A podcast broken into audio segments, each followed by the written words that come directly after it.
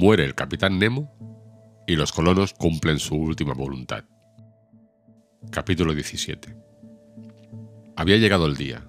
Ningún rayo de luz penetraba en aquella profunda cripta, cuya abertura obstruía la marea alta en aquel momento. Pero la luz artificial, que se escapaba en largos haces a través de las paredes del Nautilus, no se había debilitado, y la sábana de agua resplandecía todavía alrededor del aparato flotante. Un extremado cansancio se notaba en el capitán Nemo, que había vuelto a caer sobre su diván.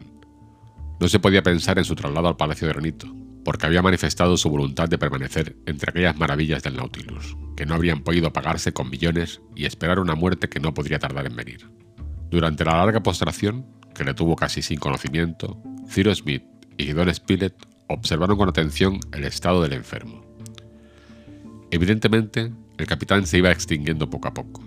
Faltaría la fuerza a aquel cuerpo, en otro tiempo tan robusto, y a la sazón, débil envoltura de un alma que trataba de romper sus lazos. Toda la vida estaba concentrada en el corazón y en la cabeza. El ingeniero y el periodista celebraban consejo en voz baja. ¿Había algo que hacer por el moribundo? ¿Podían, si no salvarlo, al menos prolongar su vida durante varios días? Él mismo había dicho que no tenía remedio y esperaba tranquilamente sin temer la hora de la muerte. No podemos hacer nada, dijo Gedeon Spilett. ¿Pero de qué se muere? preguntó Pencroff. Porque se apaga, contestó el periodista. Sin embargo, dijo el marino, si le trasladáramos al aire libre, al sol, quizás se reanimaría. No, Pencroff, contestó el ingeniero. No podemos hacer nada. Por otra parte, el capitán Nemo no consentiría en salir de su buque. Hace 30 años que vive en el Nautilus y en el Nautilus quiere morir. Sin duda, el capitán Nemo oyó la respuesta de Cyrus Smith porque se incorporó un poco y con voz más débil pero siempre inteligible dijo: Tiene usted razón, debo y quiero morir aquí, por lo tanto tengo que hacerles una súplica. Cyrus Smith y sus compañeros se acercaron al diván y dispusieron los cojines de modo que el moribundo estuviese más cómodo. Vieron entonces que las miradas del capitán se detenían en todas las maravillas de aquel salón, iluminado por los rayos eléctricos que pasaba a través de los arabescos de un techo luminoso. Contempló uno tras otro los cuadros suspendidos sobre los espléndidos tapices que cubrían las paredes, las obras maestras de los pintores italianos, flamencos, franceses y españoles, las figuras de mármol y de bronce que se levantaban sobre sus pedestales, el órgano magnífico apoyado en la pared de popa, las vidrieras dispuestas alrededor de un acuario central en el cual se ostentaban los más admirables productos del mar, plantas marinas, zoofitos, rosarios de perlas de inapreciable valor y, por fin, sus ojos se detuvieron en la divisa escrita en el frontón de aquel museo, que era la divisa del Nautilus. Mobilis Immobili. Parecía como si quisiera por última vez acariciar con la mirada aquellas obras maestras del arte y de la naturaleza, a las cuales había limitado su horizonte durante tantos años pasados en el abismo de los mares. Cyrus Smith había respetado el silencio del capitán Nemo, aguardando a que el moribundo tomase la palabra. Después de algunos minutos, durante los cuales pasó interiormente revista su vida entera, el capitán se volvió hacia los colonos y les dijo, ¿Creen serme deudores de alguna gratitud? Capitán, daríamos nuestra vida para prolongar la de usted. Bien, repuso el capitán Nemo. Prométanme ejecutar mi última voluntad y eso me recompensará de lo que he hecho en su favor. Lo prometemos, contestó Cyrus Smith, que con esta promesa empañaba no solamente su palabra, sino la de sus compañeros. Y detuvo con un gesto a Harbert, que hizo señal de protestar. Mañana habré muerto, y deseo no tener otro sepulcro que el Nautilus. Es mi ataúd. Todos mis amigos reposan en el fondo de los mares, y yo quiero reposar con ellos. Un silencio profundo acogió estas palabras del capitán. Escúchenme, añadió. El Nautilus está aprisionado en esta gruta, cuya entrada se ha levantado desde que está aquí. Pero si no puede dejar su prisión, puede al menos hundirse en el abismo y conservar allí mi despojo mortal. Los colonos escuchaban religiosamente las palabras del moribundo. Mañana, después de mi muerte, señor Smith, usted y sus compañeros dejarán el Nautilus, porque todas las riquezas que contienen deben desaparecer conmigo. Un solo recuerdo le quedará a ustedes del príncipe Dakar, cuya historia ya conocen. Ese cofrecillo, que está ahí, contiene muchos millones de diamantes, la mayor parte recuerdos de la época en que, padre y esposo, casi llegué a creer en la felicidad, y una colección de perlas recogidas por mis amigos y por mí en el fondo de las mares. Con ese tesoro, en un día dado, podrían hacer buenas cosas. En manos como las suyas y las de sus compañeros, señor Smith, la riqueza no puede ser peligrosa. Yo, desde allá arriba, me veré asociado a sus obras, sin que me dé recelo esta asociación. Después de unos instantes, requerido por su extrema debilidad, continuó el capitán Nemo en estos términos. Mañana tomarán ese cofrecillo, dejarán este salón y cerrando la puerta, después subirán a la plataforma del Nautilus y cerrarán la puerta de metal mediante sus pernos. Lo haremos, capitán, contestó Cyrus Smith. Bien, entonces se embarcarán en la canoa que les he traído, pero antes de abandonar el Nautilus, se dirigirán a popa y allí abrirán los dos grifos que se encuentran sobre la línea de flotación. El agua penetrará en los depósitos y el Nautilus se hundirá poco a poco para ir a descansar al fondo del abismo. Cyrus Smith hizo un ademán y al darse cuenta, el capitán añadió: No teman nada, sepultarán verdaderamente a un muerto. Ni Cyrus Smith ni sus compañeros creyeron hacer ninguna observación al capitán Nemo. Les transmitía su última voluntad y no tienen que hacer más que conformarse con ella. ¿Me dan su palabra de hacerlo así? añadió el capitán Nemo. Sí, señor, contestó el ingeniero. El capitán dio las gracias con una señal y rogó a los colonos que le dejaran solo durante unas horas. Gedeon Spirit insistió para que le permitiera permanecer a su lado por si sobreviviría alguna crisis, pero el moribundo se negó diciendo: Viviré hasta mañana. Todos abandonaron el salón, atravesaron la biblioteca, el comedor y llegaron a proa, al cuarto de máquinas, donde estaban establecidos los complicados aparatos eléctricos que, al mismo tiempo que calor y luz, suministraban fuerza mecánica al Nautilus. El Nautilus era una obra maestra llena de obras maestras, y el ingeniero quedó maravillado. Los colonos subieron sobre la plataforma, que se levantaba a 7 u 8 pies sobre el nivel del agua, y se acomodaron cerca de una gran vidriera lenticular que tapaba una especie de gran claraboya de donde emanaba un haz luminoso. Detrás de aquella claraboya se abría un camarote que contenía las ruedas de Gobernale y en el cual estaba el timonel, cuando dirigía el Nautilus a través de las capas líquidas que por los rayos eléctricos debían iluminarse en una gran extensión. Cyrus Smith y sus compañeros permanecieron al principio silenciosos, porque estaban muy impresionados por lo que acababan de ver y oír. Sus corazones se oprimían al pensar que aquel cuyo brazo tantas veces les había socorrido que aquel protector que habían conocido pocas horas antes estaba a punto de morir. Cualquiera que fuese el juicio que la posteridad pronunciara sobre los actos de aquella existencia, por decirlo así, extrahumana, el príncipe Dakar sería siempre para ellos una de esas fisonomías extrañas, cuyo recuerdo no se puede borrar. Vaya un hombre, exclamó Pencroff. Es creíble que haya vivido de esta manera en el fondo del océano. Pienso que quizá no ha encontrado en él más tranquilidad que en cualquier otra parte. El Nautilus, observó Ayrton, habría podido servirnos para abandonar la isla Lincoln y llegar a una tierra habitada. Mil diablos, exclamó Pencroff.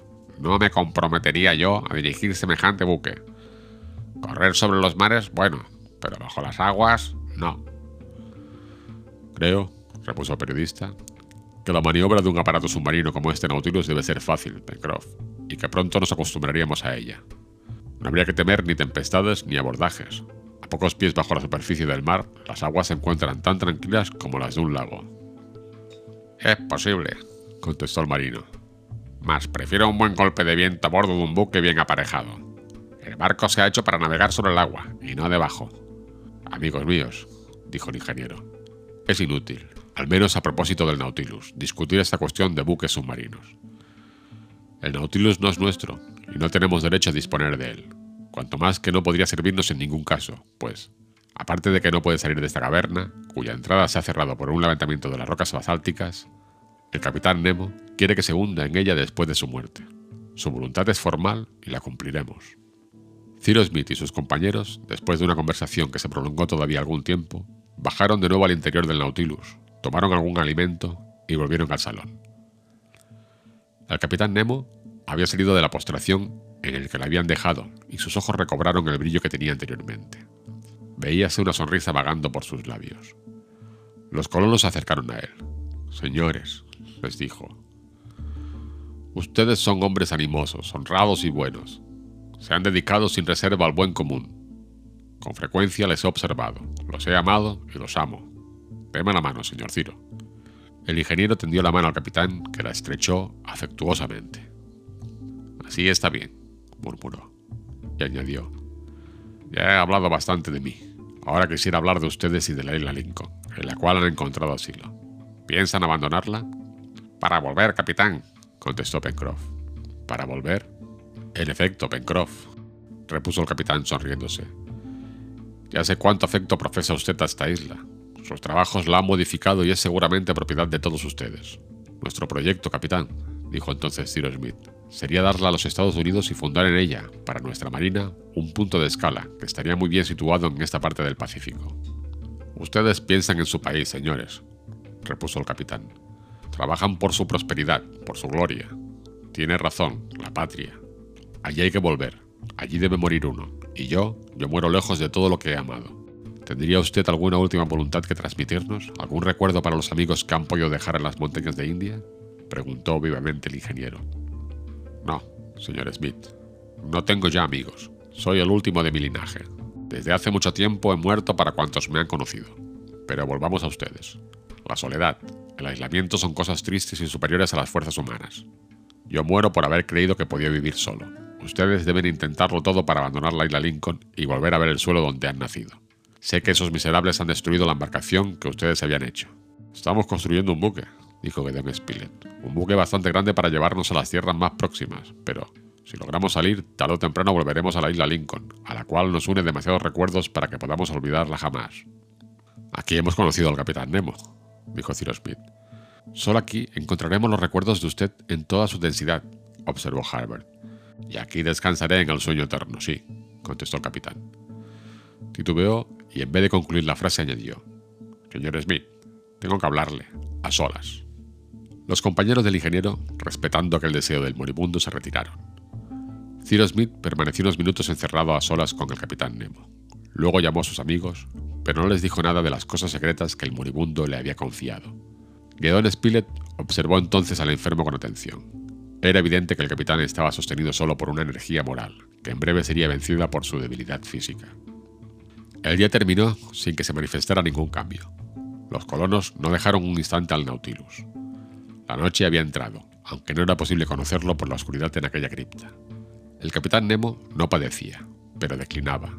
Su noble rostro, pálido por la proximidad de la muerte, estaba tranquilo. De sus labios se escapaban a veces palabras casi ininteligibles y que se referían a diversos incidentes de su extraña existencia.